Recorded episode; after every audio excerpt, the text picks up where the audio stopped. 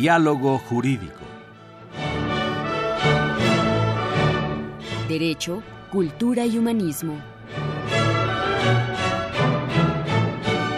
Programa a cargo del maestro Eduardo Luis Fejer.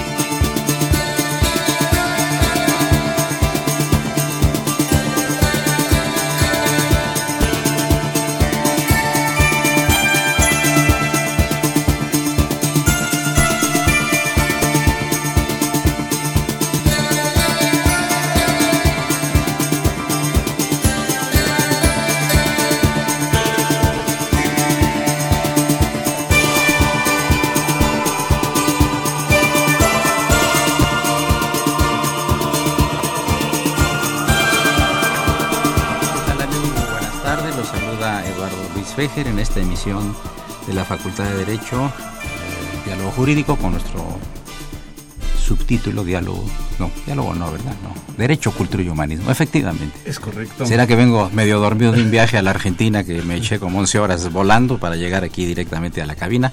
Y eso por exigencias del famoso padre Cronos, muy felicitado porque el fin de semana presentó en dos eventos muy importantes su nuevo libro, ya hablaremos eh, posteriormente de ello. Eh, tengo el gusto de tener aquí en cabina, como hace mucho tiempo no nos había hecho favor de acompañar, el doctor Tito Armando Granados Carrión, distinguidísimo jurista, excelente funcionario público y un magnífico catedrático de la Facultad de Derecho. Un gusto tenerte aquí. Como siempre, muy honrado de Al primer paisano, al primer paisano que con mucho afecto. Muy honrado de acompañarte. Saludamos en cabina a la señorita Paola Saldaña, quien es una distinguida alumna de la Facultad de Derecho. Amigos, pues ha estado en los periódicos, en la radio, en la televisión, el famoso tema del presupuesto, del presupuesto cero, que si no está alcanzando para la educación, que si no está alcanzando para la cultura, que si no está alcanzando para la ciencia.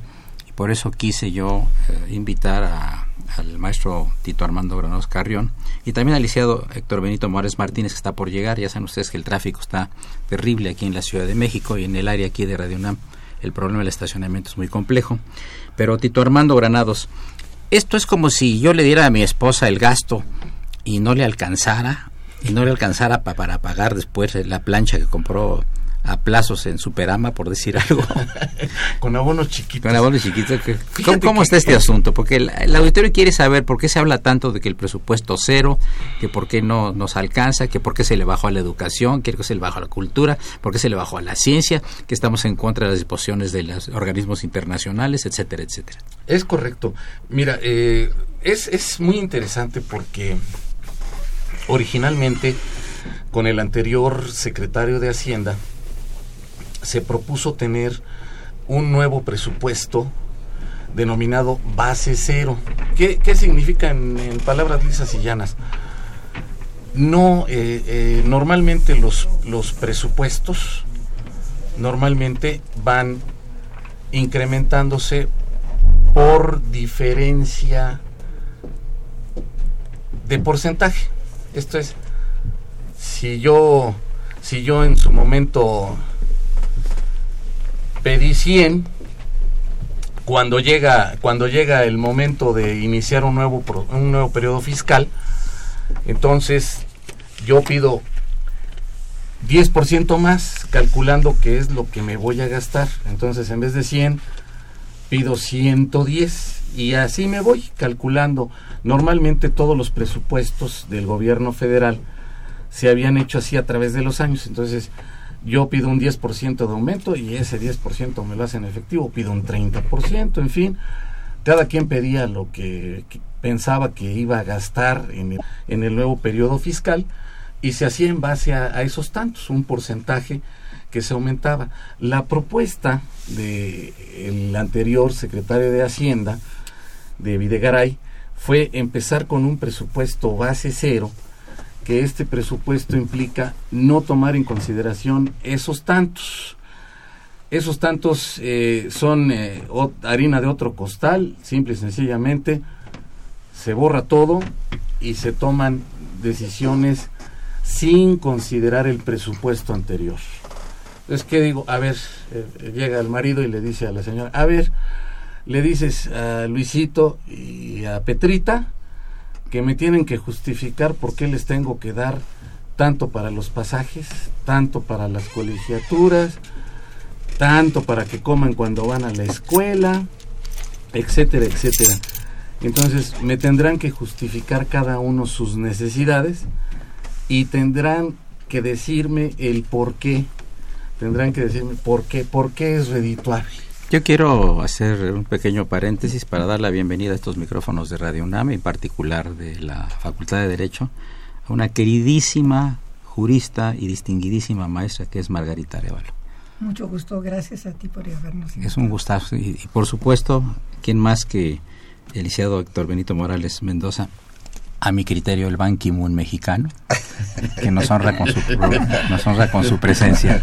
Y próximamente ya es otro secretario general, ¿verdad? Pero tú seguirás siendo el Ban Ki-moon mexicano porque es un distinguido internacionalista y también distinguidísimo economista, ¿no? Muchas gracias. ¿Qué, opina Margarita, Margarita Arevalo de este problema del presupuesto? Es decir, este, pues es muy delicado. Finalmente lo que nos está diciendo el gobierno es que no hay dinero no hay dinero y lo que nos propone es un programa de austeridad.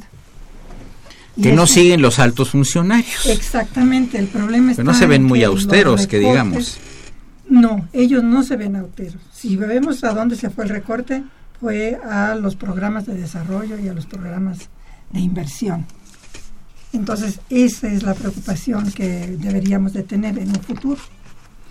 Héctor Benito Morales. Bueno,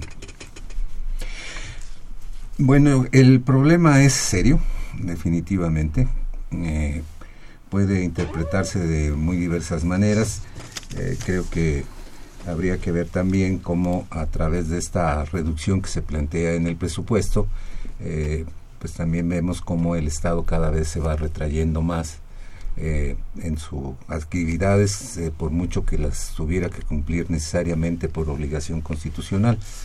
Eh, no obstante, pues habrá que hacer frente precisamente a este, a este escenario, que es un escenario difícil, mm, con volatilidad, con una eh, eh, variante en los precios del petróleo que para nosotros es muy importante. Y bueno, yo creo que el problema de la deuda, que ha sido, que ha sido siempre el problema de México, pues también ahorita en, en este escenario tiene una importancia muy, muy destacada. Ahora, este Tito Armando Granados, este, eh, ha habido muchas protestas en, de diferentes gobernadores, presidentes municipales, Cámara de Diputados, senadores, sobre las reducciones del presupuesto en ciertas áreas, no quizá, quizá no tan, tan prioritarias. ¿Cuál es tu opinión al respecto? Sí, mira, eh, realmente, como dice Héctor Benito, es eh, una situación difícil, ya, ya lo mencionaba la maestra, es una situación difícil porque no tenemos dinero y además de que no tenemos dinero, no tenemos esperanza de tener dinero. Como bien se señalaba en la mesa, el, el precio del petróleo al que estuvimos acostumbrados durante muchos años, de alrededor de 100 dólares y en una franja entre los 90 y 120 dólares, pues desapareció y caímos hasta las franjas de los 22 dólares, 21 dólares, en fin. Eh, cuando nosotros eh, teníamos a Pemex como la vaca que ordeñábamos diario, y nunca se le acababa la leche, entonces pues diario íbamos por una cubetita y cuando se nos ofrecía un licuado, pues ahí está el licuado y hasta que nos acabamos la vaca. Tuvimos dos problemas fundamentales ahí. No invertimos porque el, el, eh, el esquema fiscal que tenía Pemex no permitía la reinversión y dos, el sindicato. Sencillito, el sindicato que es el principal acreedor de Pemex hoy por hoy sus jubilados que, que cobran la pensión directamente del presupuesto de Pemex, de, la producción petrolera, son los principales acreedores de Pemex. Entonces, pues esto representa un, un grave problema. Nuestros ingresos se vieron mermados y adicionalmente, pues estamos en un declive en cuanto a la balanza comercial porque los procesos productivos alrededor del mundo se han estancado. Dicen los economistas, sin, sin criticar eh, sus, sus palabras, ellos dicen que es una desaceleración. Simple y sencillamente es que la economía se traba, este es el mecanismo de un reloj, los engranes se traban y aquellos no están consumiendo nuestras materias primas que nosotros pudiésemos exportar y tampoco están consumiendo nuestros productos que nosotros pudiésemos exportar porque se estancó de pronto toda la economía a nivel mundial. Ahora, Margarita, eh, el escenario eh, es similar a las preguerras mundiales. Es cierto. Esperemos, por supuesto, que sea otro el criterio y que las guerras no llevan nada más que a la muerte y la desolación. Pero, ¿cuál Desde es tu el punto de vista político, ¿verdad? Sí se, se ve una, una aumento de la fuerza de la derecha en todos los países, una tendencia fascista incluso. Vemos este, el partido de Le Pen en Francia, ¿no? que ha tomado mucho auge, el Brexit, que, perdón, que responde a estas tendencias, pero desde el punto de vista económico lo que podemos notar en la tendencia a cerrar los mercados. Todos los países están hablando de volver al mercado interno, empezando por China, ¿sí? que está dando un giro a su economía, pero ahora se va a basar en el mercado interno y no tanto en las importaciones hacia otros países. Y eso es lo que nos está afectando, como bien decía el maestro Granada. Ahora, por ejemplo, los Estados Unidos también deben muchísimo dinero, ¿no? Así es. Rusia debe dinero, es decir, no, no hay país que se salve en esto, ¿no? De todos, el único que no debe preocuparse es Estados Unidos, porque él es el principal proveedor de dinero también. Sin embargo, eh, bueno, pues eh, digo, con la cuestión de la irrupción de la bomba atómica en 45, pues se calmaron relativamente las guerras de destrucción masiva, ¿no? Se calmaron. Se calmaron y se calmaron porque hubo un acuerdo internacional para reconfigurar el mundo y llegar a, un desarrollo económico, sobre todo de comercio, en el cual no hubiera otra vez la necesidad de echar palazos. Ahora, si hablamos este de las economías latinoamericanas, este Héctor Benito, nada más que tienes dos minutos para contestar y luego continuamos, pues ya viene el corte musical si hablamos de un minuto, hablamos de las economías latinoamericanas, a tu criterio, ¿cuál es la que es menos mala o la que está mejor de todos los países? Bueno, yo diría que cada país tiene sus propias condiciones. Yo creo que no es posible a tabla rasa hacer esa comparación para ver cuál es mejor, eh, cuál está llevando mejor sus procesos productivos. Pero en términos de comparación por Producto Interno Bruto, pues yo creo que está Brasil, ¿verdad? Brasil y nosotros, ¿no? Más o menos en las mismas condiciones. Sin embargo, dicen que la economía más fuerte es la chilena, la que menos problemas tiene. El PIB más alto es el panameño. Ah, sí. Es el panameño, pero es una economía centrada en el capital financiero. Claro. Y eso la hace más frágil. Está, está prendido en alfileres, ¿no? Exactamente. Amigos, llegamos a la primera parte del programa. Le, recuerdo que se encuentran aquí en, en cabina el doctor Tito Armando Granados Carrión, la maestra Margarita Arevalo y el maestro Héctor Benito Morales Mendoza. Nos acompaña en cabina la distinguida alumna Paola Saldaña. Soy Eduardo Luis Fejer. Continuamos, es el 860. Estoy Radio Universidad Nacional Autónoma de México.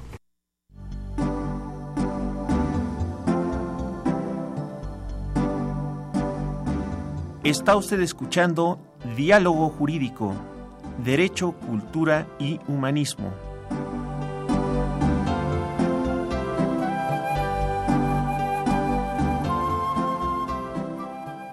A través del 860 de AM. El alma mater del cuadrante.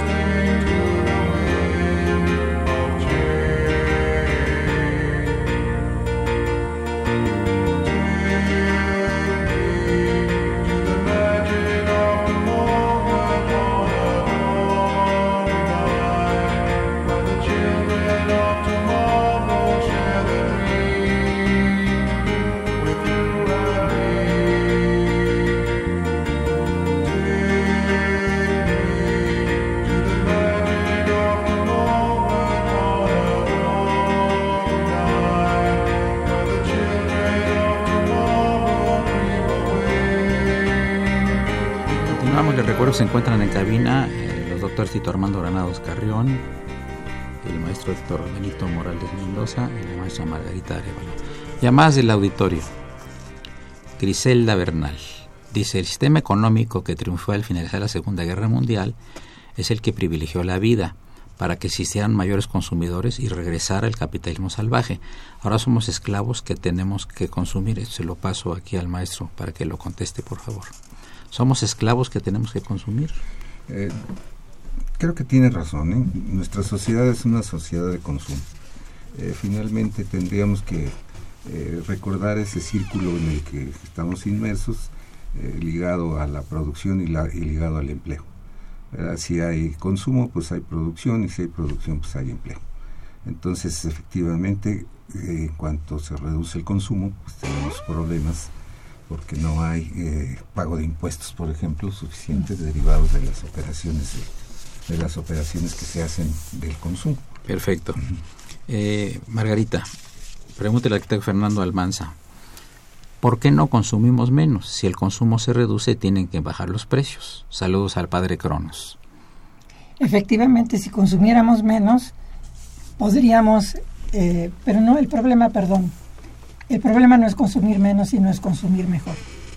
Estábamos comentando precisamente una estadística que nos dice que del 100% de los alimentos que consumen los mexicanos, el 80% son procesados. Eso quiere decir que tenemos un déficit en consumo de alimentos naturales, frutas y vegetales importante y que realmente deberíamos estar haciendo programas de orientación de consumo y de nutrición muy fuertes desde las escuelas.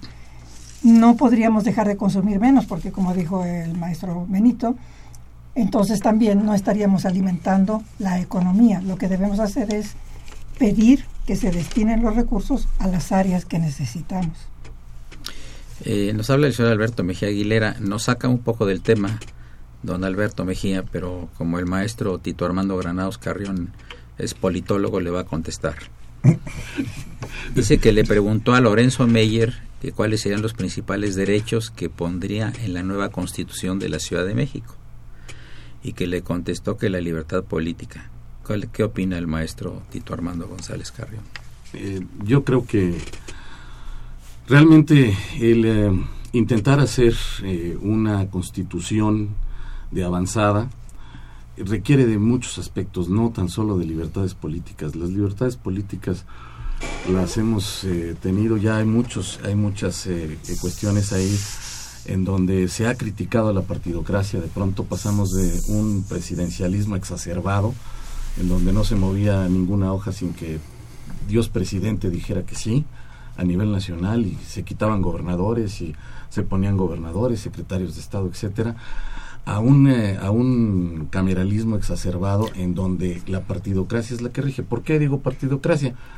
Porque simple y sencillamente los diputados y los senadores votan en bloque.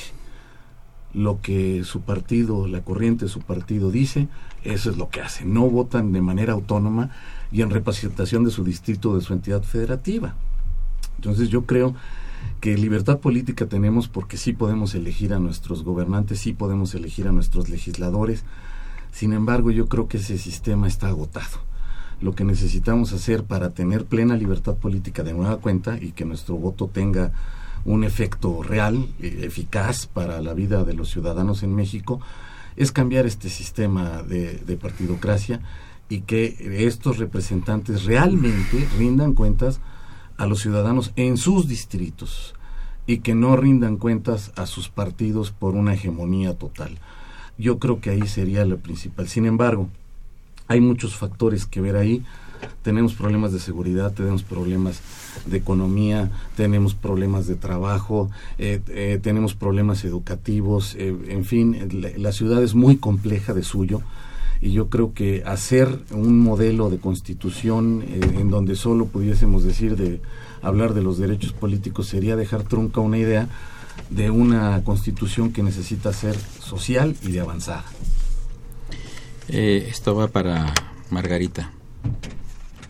¿Qué opinan del.? No, mejor no, mejor no. no esto, esto va para Tito Armando, porque es veracruzano. Perdón, señor Cruz. ¿Qué opinan del quebrantamiento de las finanzas de los estados de Veracruz y de Chihuahua y de los exgobernadores que estén prófugos. Tiene la palabra Tito Armando Granados Carrión. Muchas gracias. Distinguido veracruzano. Nos falta alguien de Chihuahua para que opine. Para que pudiese opinar. Oye, ¿cómo es posible todo lo que ocurrió? El estado de Veracruz es de los supuestamente los más ricos de la República. Sí, supuestamente porque tiene todo para, Sí, para hacerlo, ¿no? Sí. Y de repente aparece un personaje que ha habido otros también, no nada más él, pero un personaje aparte de Santana, ¿no? Fue nuestro mejor vendedor. Vendedor, sí, Sí, sí, era agente inmobiliario de real estate, como dicen los americanos. No, pero digo, ¿cómo se pudo llegar a este? Que nadie fiscalizó esto, nadie se dio cuenta. Esto, de ser de ser cierto y de comprobarse es un escándalo. No, no, por supuesto. Y realmente sí lo es. O sea, hay, hay, hay varias cuestiones ahí que la Auditoría Superior de la Federación ya puso en papel y ya hizo las denuncias correspondientes ante la Procuraduría General de la República. Están en trámite varios asuntos por ahí, eh, de diversas eh, investigaciones que se están realizando alrededor. Me refiero a Duarte, el de Veracruz, en donde la auditoría fue detectando poco a poco diversos movimientos que se hicieron y hoy por hoy, eh, ni más ni menos eh, antier, antier que hubo la reunión con el gobernador eh, sustituto, sí, el secretario de Finanzas tuvo que admitir que los presupuestos etiquetados los tomaron para el gasto corriente. De plano, o sea, sí, no me importa si tu municipio se queda sin dinero, si ya no hicimos esta carretera, si ya no pusimos el puente, si ya no compusimos aquí, Si no le dimos el presupuesto a la universidad. es correcto. A la Universidad Veracruzana, que también le deben dinero a la Universidad Veracruzana, me vale. Yo utilizo el dinero etiquetado para el gasto corriente. ¿Qué significa gasto corriente? Porque me van a, me van a decir los amables radioescuchas, este está hablando como si todos supiéramos de economía. Gasto corriente significa gastárselo en sueldo, en teléfonos, en gasolina, en comidas, etcétera, etcétera. Ese es el gasto corriente del gobierno. Ayer, el, eh, antier, el secretario de Finanzas lo admitió, dijo, sí, desviamos el dinero para el gasto corriente. ¿Por qué? Porque el dinero que tenían para el gasto corriente lo desviaron hacia otras áreas. Y bueno, pues es eh, el, el exgobernador Duarte de Veracruz es como el nopal o como la sábila, ¿no? Este, cada vez le encuentran más propiedades. Es una situación muy particular. Entonces, bueno, estas investigaciones, yo creo que hoy nos tocó vivir en esta transición. Yo que ya soy viejito, pero nos Pero tocó- muy. Gracias, paisano. Nos tocó vivir esta transición en donde afortunadamente las cosas se saben y la transparencia ya no tiene regreso. Qué bueno. Mientras mejor, más transparencia y las cosas salgan a la luz pública y tengamos gente que exija eh, datos y que los compare y que los exhiba, tendremos mejores gobiernos. En esa medida combatiremos dos cuestiones eh, que absolutamente han corrompido a la sociedad mexicana, la corrupción y la impunidad. Si tenemos eso controlado, seremos un mejor México. Y la gente está harta. Es un hartazgo de ver cómo estos pillos se llenaron los bolsillos y se fueron eh, de, manera impune hasta el momento porque no han sido detenidos. Tenemos también a padres en, Sonora, en fin. Pero la, la, la sociedad mexicana está esperando que se les juzgue y que se les aplique una sanción, la que en derecho corresponda, sin ánimo de venganza, simple y sencillamente con el ánimo de hacer mejor las cosas y de poner en orden la casa. ¿no? Tú que fuiste funcionario de la Procuraduría de la República, Sí, señor. eh, ¿amerita cárcel este hecho Sí, de... Sí. Sí, son de orden de aprehensión en los asuntos. ¿Por peculado? Por los que lo están investigando, están por varios delitos, entre otros lavado de dinero, que ese es el, ese es el delito, eh, ese es un delito de... Es decir, de- del dinero que estaba destinado para ciertos programas, lo tomaron los gobernadores tomaron. para sí mismos. Exactamente. Construyeron algunas, algunas sociedades anónimas de pura saliva y papel y les dieron contratos millonarísimos para llevarse el dinero hacia allá. Y luego ese dinero dio la vuelta y con prestanombres compraron ranchos, compraron casas, compraron bancos, hicieron inversiones en Estados Unidos, etcétera. Quiere decir que el lavado de dinero no solo es para el narcotráfico. No, es operaciones con recursos de procedencia ilícita, así se llama el delito. Correcto. Operaciones con recursos de procedencia ilícita. Bien, llegamos a la mitad del programa.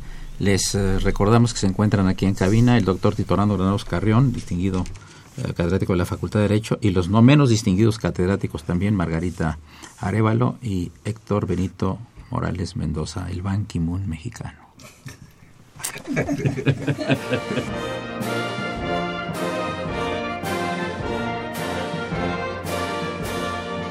Su opinión es importante. Comuníquese. Nuestro número 5536 8989.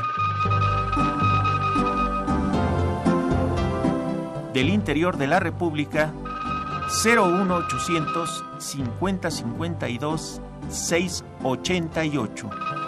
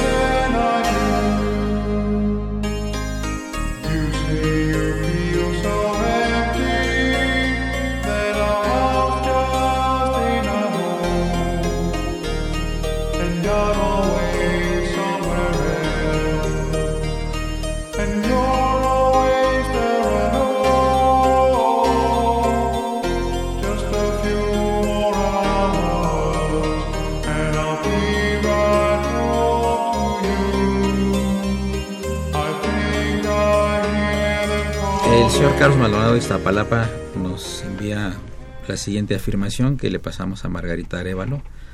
Dice, con Donald Trump en la presidencia de Estados Unidos el sistema económico va a cambiar, se va a acabar la corrupción y va a beneficiar a los trabajadores. Tiene la palabra Margarita Arevalo. Pero ¿qué te parece la personalidad a ti de Trump en primer lugar? Pues, en primer lugar me parece una persona muy conflictiva, que es demasiado impetuosa, que habla antes de pensar y realmente muchas de las promesas que ha hecho y que estarían orientadas para satisfacer las necesidades de los trabajadores no se pueden realizar por inviables. Por ejemplo, voy a poner un ejemplo nada más. Él habla de pedirle a las armadoras de automóviles que se regresen a Estados Unidos, que reabran sus plantas allá. Bueno, no les va a pedir, los va a obligar en caso de él ser el electo. Pero el problema está que aunque lograra regresarlos, no van a volver a crearse esas grandes fábricas con miles y miles de empleados porque en este lapso se ha robotizado la industria y entonces vamos a tener 300 empleados en total donde antes habían millones. Y este es uno de los problemas que va a este, enfrentar, enfrentaría Trump en caso de ganar la presidencia. Otro está en que muchas de sus propuestas en realidad van contra la ley norteamericana y tendría que iniciar todo un proceso para cambiar la ley lo que quiere decir es que todas sus propuestas de cambio van a tomar tiempo. En el supuesto caso de que llegue, que esperamos que no, en el supuesto caso que, estas leyes pueden ser cambiadas, ¿no? La misma pregunta le paso al maestro. Yo creo que también habría que tomar en cuenta el papel del Congreso. porque no se ha hablado de eso ¿eh? por mucho este autonomía que tenga sí por muchos deseos de Trump para cambiar el mundo, no se maneja solo. En Estados Unidos pesa mucho la opinión del Congreso y si no tiene la mayoría su partido en el Congreso, pues va a ser muy difícil que imponga porque eh, a mí me parece que serían imposiciones que imponga sus puntos de vista y sus propuestas.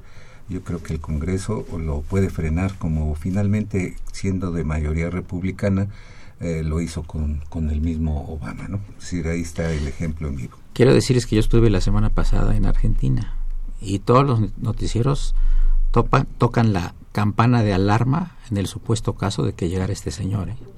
Estamos hablando de Argentina, Que, no, que, no, tiene una eh, frontera de 3.000 kilómetros como la tenemos nosotros, ¿no? No sé qué opinas, Margarita. Me parece interesante y me gustaría saber qué era lo que decían, pero efectivamente, eh, como lo decía un comentarista el otro día, ningún gobierno en el mundo está preparado para que Trump llegue a la presidencia, porque va a ser de veras un cambio total de política exterior de Estados Unidos y un cambio muy definitivo de política económica también. Qué bien. Guadalupe Mendoza manda felicitar al doctor Tito Armando Granados Carrión por su amplia cultura y que emana de sus palabras. hombre, muchísimas gracias. ¿Cuál es tu opinión, aparte de este merecido elogio al que yo me sumo, preguntarte, mi querido Tito Armando, sobre la personalidad y los efectos trompianos en nuestro país? Si hay alarma en Argentina y la hay en todo el mundo, imagínate. En el planeta completo, sí, y la comparto. El, el señor tiene un perfil psicópata y sociópata terrible es eh, eh, miente, altera la, realidad, eh, es acomodaticio, es el que o estás conmigo o estás contra mí. Y no sabe además. Ah, no, es un ignorante. Bien lo decía Margarita, bien lo decía Margarita. El señor desconoce el sistema legal norteamericano, para empezar. De las propuestas que ha hecho, de las propuestas que ha hecho, regresar, como, como bien señalaba Margarita, regresar a las automotrices, a Estados Unidos representa contra la legislación norteamericana, así de sencillo. Y como bien señaló eh, Héctor Benito, hay que cambiar el sistema jurídico si es que él pretende cumplir sus promesas de campaña. Y ojo, ¿cuántos republicanos de los que están hoy por hoy en, en las cámaras han dicho no a Trump? Y no porque llegue él los republicanos lo van a apoyar con los ojos cerrados, no le están dando un cheque en blanco. Esa es la verdad. Ahí, como bien señaló Héctor Benito, nos, el, el, Congreso va a ser un contrapeso. Y no se nos olvide, si gana Hillary Clinton y la mayoría en el Congreso se vuelve demócrata, después de muchos años tampoco la tenemos sencilla. Los demócratas, como dicen en mi tierra, hacen buenos quesos y no nos miran eh, con, eh, con ojos de corderito, ¿no? Ellos también traen sus propias políticas y sus propios planes. Entonces yo creo que eh, muchos, muchos no, no, van a, no van a permitir que esto suceda. Claro, se han pendido las alarmas, pero pues no, no olvidemos el sistema, el sistema electoral norteamericano en donde la señora Clinton pues ya tiene una, un gran avance, más de 200 votos de los colegios asegurados, y bueno, tiene que hacer este último esfuerzo. Una, una última, eh, La, la noticia de que salió ya, eh, que se hizo público que el FBI no le va, no le va a fincar ninguna responsabilidad por la última investigación que le hizo, volvió a levantar la campaña de, de Hillary y volvió a bajar el peso inmediatamente 16 centavos contra el dólar, eh, el, peso tuvo una revaluación de 16 centavos, hubo una reacción positiva. Ese punto, ese, esa piedrita en el zapato para Hillary Clinton era definitiva. Y va a resolver los votos de los millennials que van a estar este 8 de noviembre. Mañana van a votar. Entonces creo que fue una bomba que cayó en el momento justo, en donde mucha gente estaba indecisa y algunos con esta noticia del FBI van a decidirse por Hillary Clinton. Eh, yo creo que aquí habría que considerar que la decisión del FBI es eh, de momento, no, no se termina totalmente la investigación y como quiera que sea, este sí causó daño. Además que el primero de, enero también cambia el director del FBI. Exactamente. Entonces ahí habría que habría habría que ver que este que sí causó daño. Sí, claro. Pero eh, todavía ahorita es un buen tiempo eh, la oposición que expresa ya el FBI, porque sí, como dice Armando, se ha levantado la campaña de nueva cuenta de, de la señora Clinton. Eh, lo que yo creo que debemos tomar en cuenta, con independencia de lo que se ha señalado respecto de las propuestas de, de Trump y la las posibilidades de que tuviera un Congreso mayoritario. Eh, lo que sí tenemos que tomar en cuenta es que gane quien gane, eh, ha aflorado un problema muy importante que nosotros sí tenemos que tomar en cuenta, que es el, racismo tremendo que, que, se ha manifestado en la sociedad norteamericana. Esto que parece que había pasado a un segundo, a un segundo plano, a un segundo nivel, Eh, no es así, se muestra en las manifestaciones de los propios norteamericanos. Afortunadamente no es este, total, ¿verdad? no es generalizada, pero sí habrá que tomarla, habrá que tomarla muy en cuenta esta, es, este otro problema que va a quedar ahí latente, ¿no? Y retomando esta idea, hay que pensar que el racismo se está manifestando también en otros países. Y estuvo detrás de la decisión del Brexit, por ejemplo, ¿no? es decir, que en ese sentido nos aproximamos a, como tú decías, a un estatus de preguerra. Sí, porque además es cuando van a las grandes compañías y empiezan a mover la economía, lamentablemente. Aquí viene este, este, esta pregunta para Cristian Horta, perdón, de Cristian Horta para Tito Armando, nuestro politólogo. Dice así, textual lo leo. Señor Cristian Horta, leo textual lo que usted dice. ¿eh? Pues estamos aquí en una estación donde la libertad es absoluta. Trump puede ser ignorante, pero conoce mejor que ustedes al sistema. Por eso es millonario y ustedes no. bueno, quién sabe lo último con Tito Armando, ¿eh? esa afirmación, señor Horta, no, digo, por favor. yo creo que hay, hay muchas formas de hacer dinero y no necesariamente significa que se conozca el sistema o que sea eh, un hombre culto. No, eh, tan es así que, bueno, ha externado muchas opiniones que han sido ampliamente criticadas y eh, le, ya le demostraron que se la ha pasado evadiendo los últimos 10 años con una argucia legal que le hicieron sus abogados en Estados Unidos, se ha pasado evadiendo impuestos. Entonces, y el señor está demandado por su universidad y tiene otras diversas demandas, en fin, eh, ha sido demandado por, por varias eh, mujeres que han sido objeto de su acoso, etcétera, etcétera pues yo creo que prefiero ser pobresor universitario que, millonario bajo esas circunstancias. Yo la verdad respeto mucho que el señor haya, hecho eh, dinero. Aquí tenemos un buen ejemplo de una persona que tiene más eh, dinero que él y que ha, conservado un perfil. Tenemos a Carlos Slim, que lo ha hecho con muchas empresas, que en fin, y el hombre se mantiene en lo suyo, diversificando, construyendo, haciendo, etcétera, etcétera. Y no ha estado en el centro de las polémicas como este hombre sí, pero mis respetos, mis respetos. Yo, yo la verdad es que mis tacos de suadero no los perdono. Esos serán míos siempre. Eh, hay una cosa, este, Margarita Arevalo, que se llama la fascinación del malo. Es una teoría que la gente siempre sigue al malo al chico malo de la película. Tú te has fijado, por ejemplo, con Stalin, con Hitler, con Mussolini, con dictadores latinoamericanos. Algo tiene el, mano, el malo que fascina y que atrae.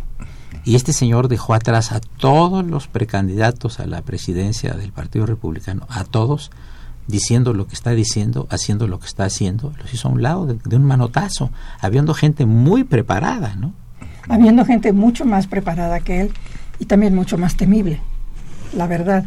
Pero yo creo que su fascinación radica en que él es lo contrario a cualquier político, ¿sí? Y la gente aquí, allá, en todos lados está harta de los políticos, de la corrupción y de los engaños. De hecho, esto es lo que tienen en contra de Hillary Clinton, ¿no? Que ella es la representante de los políticos, es la política per se, exitosa. ¿sí? Y realmente yo creo que lo que está ofreciendo Trump es salirse del sistema y buscar un nuevo camino. Y eso es lo peligroso, que ese atractivo sí puede todavía arrastrar a mucha gente. Eh, eh, una pregunta antes de llegar al corte para el maestro Héctor. Gane quien gane, nos pregunta la señora Medina Hernández, contadora del Estado de México. ¿En qué nos afectaría que subieran los aranceles? Yo creo que, como quiera que sea, está mm, pues se manifiesta en las ideas, en las propuestas de los dos candidatos, el problema del TLC. Entonces, este, lo quieren eh, revisar ambos. Yo creo que habría que, pensar en, una eh, posible revisión del TLC, de la que no sabemos cómo, cómo vayamos a quedar, si la tendencia, como se acusa ya en varios países de Europa y de América, es hacia el proteccionismo, como también Margarita lo decía, pues lo más seguro es que por ahí se, se puedan ir y, y si no se llevan las fábricas de automóviles para Estados Unidos y buscar la manera de cerrar sus fronteras. Y bueno pensemos que en el caso de nuestro país nuestro primer eh, nuestro primer cliente para todo lo que producimos pues es Estados Unidos entonces yo creo que ahí sí tendríamos un problema serio lo estamos viviendo ahorita en términos de que baja el consumo en Estados Unidos entonces no tenemos mercado y lo que resulta para nosotros pues es elevar el índice de desempleo ¿no? Amigos, llegamos a la última parte del programa. Les recuerdo que están en cabina el doctor Tito Armando Granados Carrión, la maestra Margarita Arevalo y el maestro doctor Benito Morales Mendoza. Soy Eduardo Luis Fejer. Continúen, es el 860. Esto es Radio Universidad Nacional Autónoma de México, el alma mater del cuadrante. Está usted escuchando Diálogo Jurídico, Derecho, Cultura y Humanismo.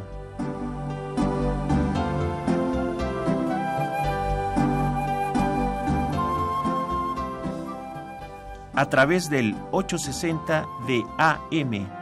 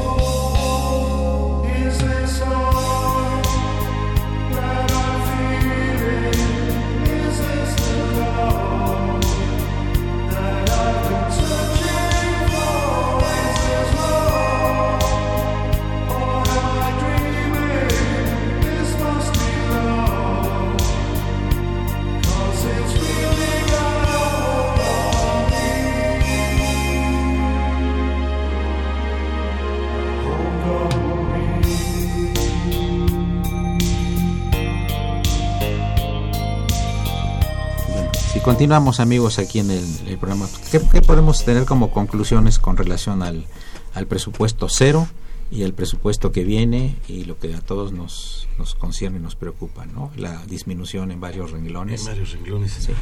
Eh, Lalo, fíjate que eh, eh, muy sencillito.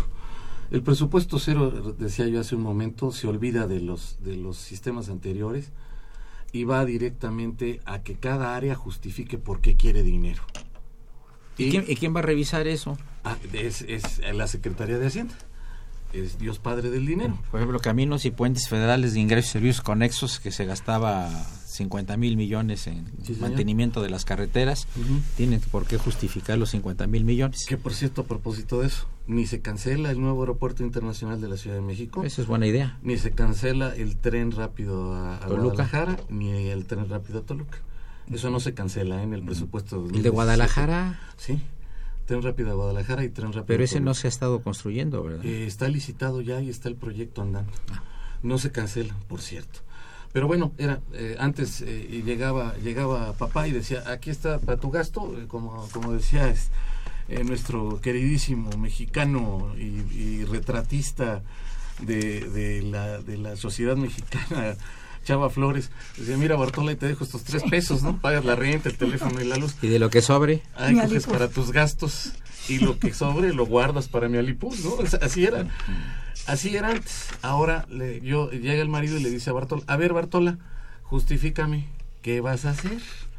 Y justifícame que de veras es importante hacerlo. Y una vez que todo mundo lleve sus justificaciones en el presupuesto cero, Hacienda diría, esta sí, esta no, por prioridades. No se hizo. Nos quedamos en el camino del presupuesto. Pero querido maestro, eso de tener un equipo de especialistas claro, en todo. Claro porque yo no creo que haya una entidad eh, gubernamental que sepa todo de todo. Es correcto, es correcto. Se necesita gente especializada y gente muy capaz.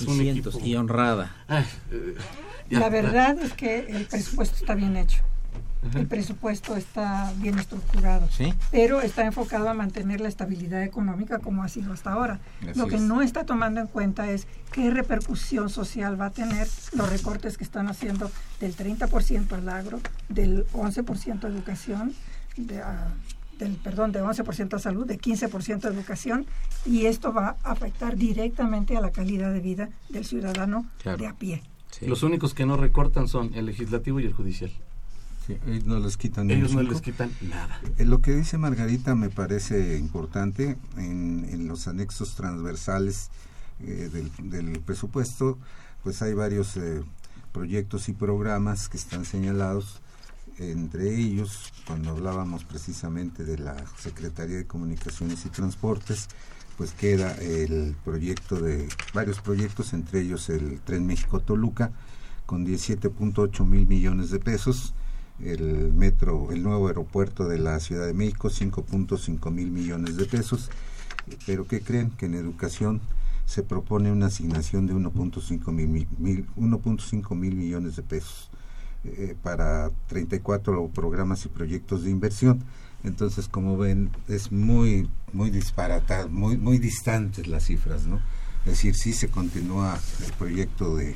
Ahora, ¿por qué no al Poder Judicial y al Poder Legislativo, Héctor Benito? A ellos les aumentaron, ¿eh? Sí. Al, al judicial y al legislativo. Eh, bueno, se trata, Sí, digo, para poner la nota ahí. Para abrir boca.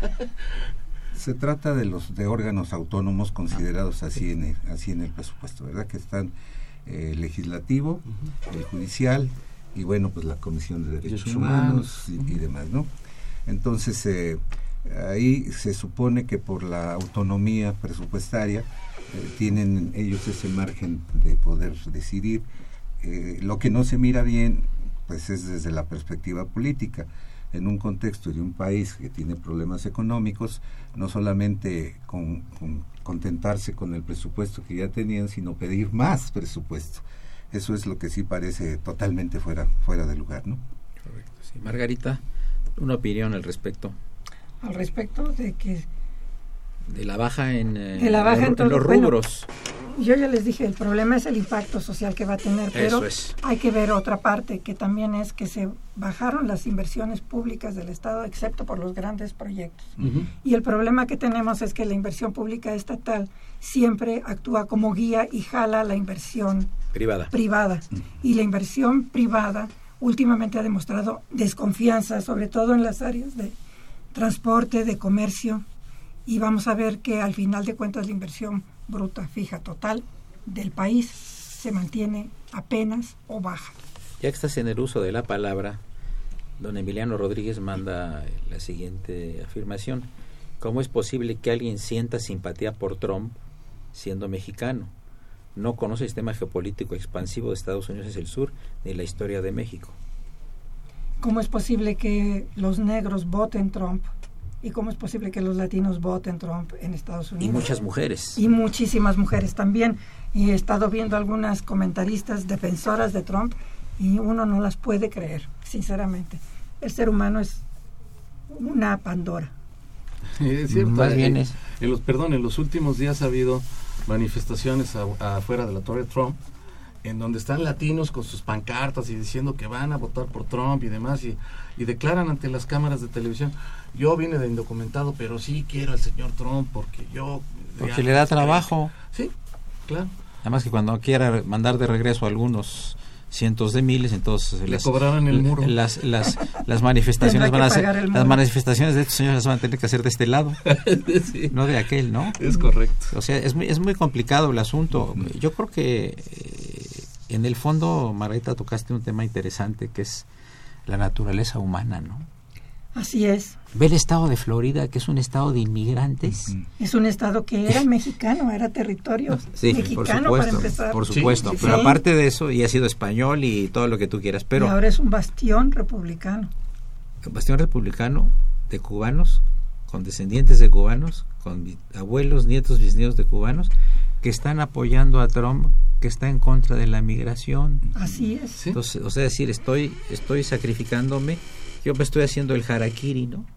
Pues la verdad es que es más triste que eso. Podemos pensar que estas personas que están allá y que están apoyándolo dicen, yo ya estoy aquí, yo ya tengo lo que quería y no dejemos que entren más porque nos van a quitar parte de es, lo es una parte de una reacción humana, ¿no? es parte de una reacción Sí. egoísta. Yo lo platicaba con los alumnos, ¿no? Que estábamos hablando que en alguna época en México, a principios del siglo XX, 1903, 1904, se prohibió el ingreso de personas de nacionalidad china a México. Hubo inclusive una matanza de chinos en Sonora, que en el Cerro del Chinero mataron a varios cientos, ¿no? Porque llegaron los chinos y empezaron a, a trabajar mucho, porque el chino es trabajador.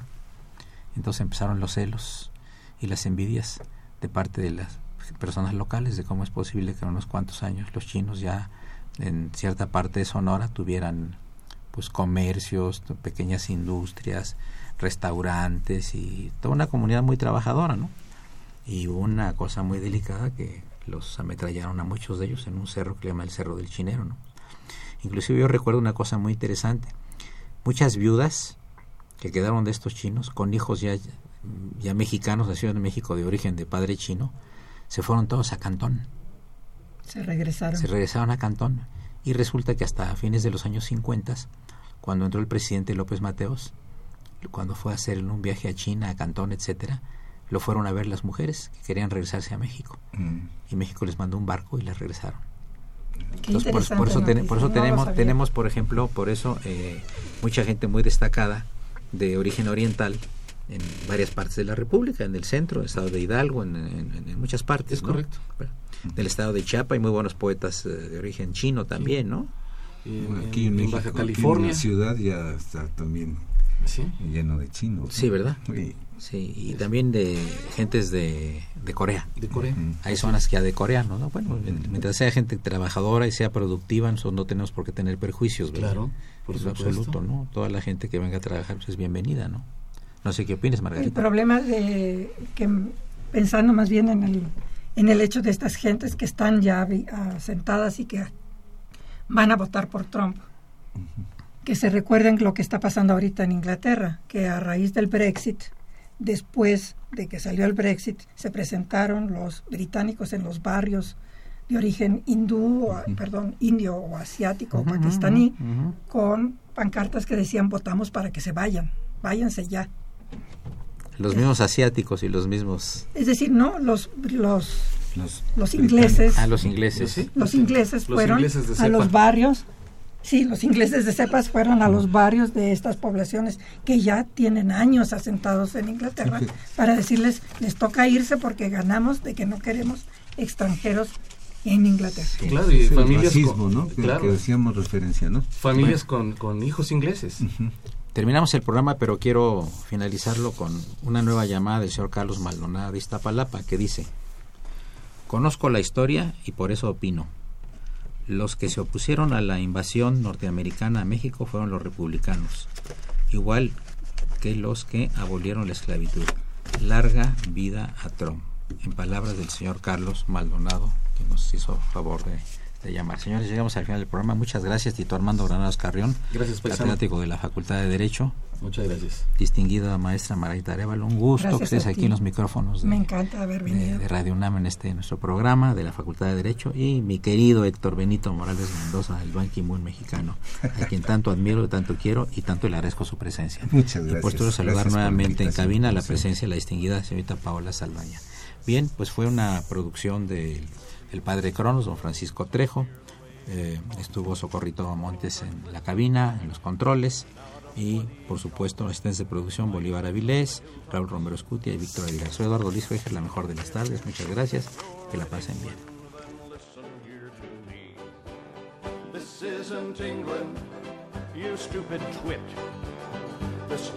Cornwall, we're proud of it. It's part of Britain and the UK. But this isn't England, let's get that straight, okay? Have a proper pasty and some clotted cream. Have a jar of scrumpy, you'll see what we mean. It's like a different country, you'll say if you're not dull. Well, that's what we're trying to drive into your skull. Comes a sunburned Yankee from the USA. He's touring Merry England. In his Chevrolet.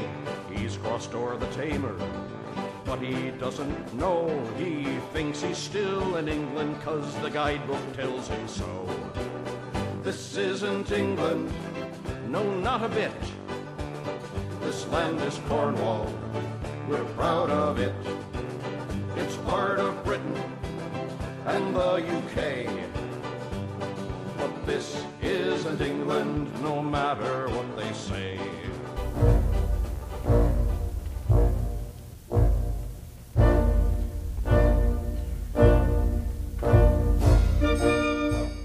Diálogo Jurídico fue una coproducción de Radio UNAM y la Facultad de Derecho.